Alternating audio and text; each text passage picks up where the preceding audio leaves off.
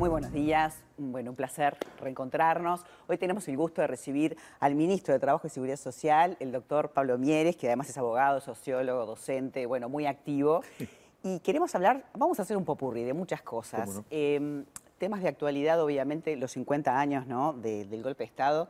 Estuve viendo algunos tweets este, con ese nunca más, ¿no? Pero sobre todo de la, construcción de la democracia el día a día, ¿no? Qué importante eso. Sí, yo creo que independientemente de, de la referencia que hay que hacer y que de alguna manera tiene que transformarse en una fuerte reafirmación.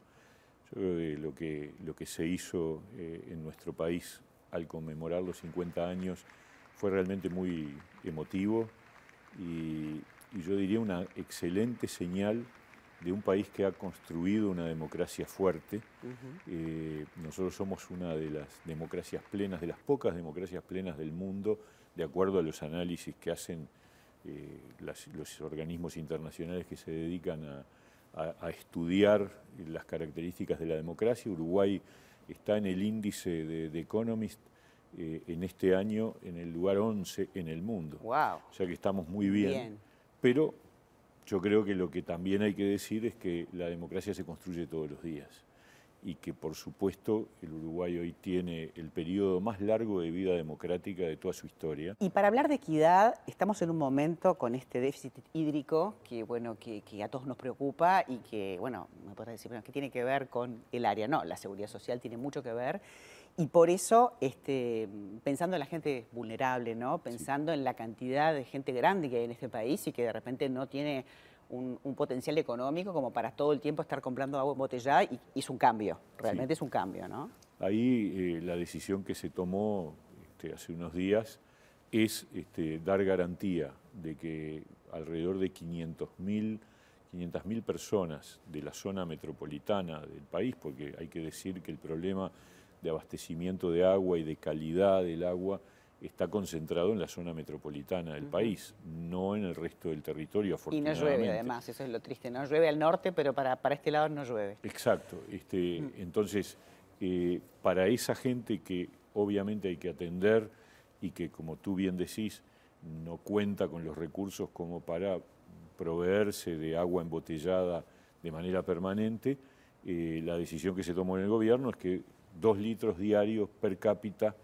se, se, otorgan como subsidio eh, a partir de estos días, que todavía la fecha exacta no, no está definida, pero van a Pero es una medida que se tomó este, junto con Arbeleche, junto con Lema, ¿no? O sea, todos los ministerios que, que, tienen que ver con esto y que me parece justo, porque en definitiva... Es así. Eh, no tenés chance de no tomar agua. El agua es un elemento necesario para la vida, ¿no? Exacto. Hay 400.000 personas que son las que reciben hoy subsidios de parte del MIDES, 420.000 este, entre asignaciones familiares del plan de equidad, tarjeta Uruguay Social y otras prestaciones, son entonces destinatarios y a eso se agrega los 80.000 jubilados que reciben hoy jubilaciones mínimas de la zona metropolitana de, Montevideo y Canelones, eh, que van a ser beneficiarios de, este, de, esta, de esta prestación. Vamos a meternos en tema eh, trabajo, en tema laboral.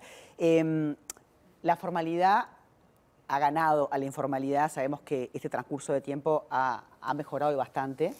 Eh, digo esto porque también es una medida de equidad para la gente que trabaja, Totalmente. Este y es excepcional lo que nos pasó. Nosotros teníamos una tasa de informalidad del 25% antes de la pandemia.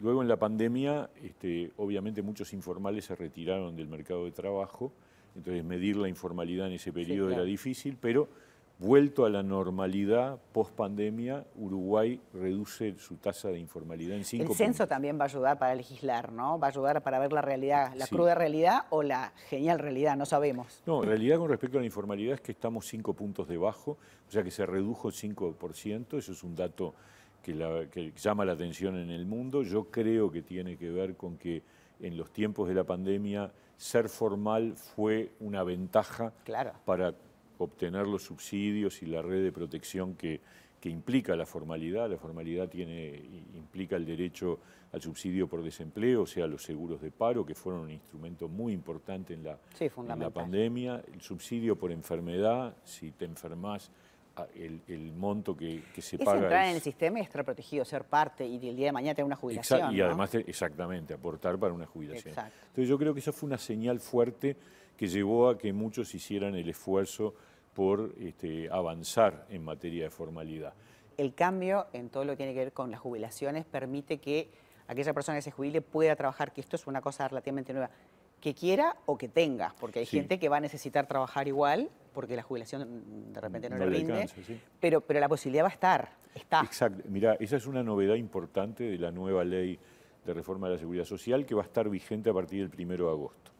A partir del 1 de agosto entra en vigencia la ley e inmediatamente entra en vigencia esta idea que es un beneficio que las personas que estén jubiladas o que se vayan a jubilar, pero las que ya están jubiladas también, puedan simultáneamente mantener actividad laboral aportando eh, al Banco de Previsión Social. Esto estaba vigente para la persona que aportaba dos cajas. Claro. Si una persona era profesional, aportaba la caja de profesionales y al BPS, podía jubilarse por el BPS o por la caja de profesionales y seguir trabajando y aportando por la otra. Pero los que tenían o los que tienen trabajo, dos trabajos en el Banco de Previsión Social, con la vieja regla de juego, esa persona estaba obligada a trabajar en negro.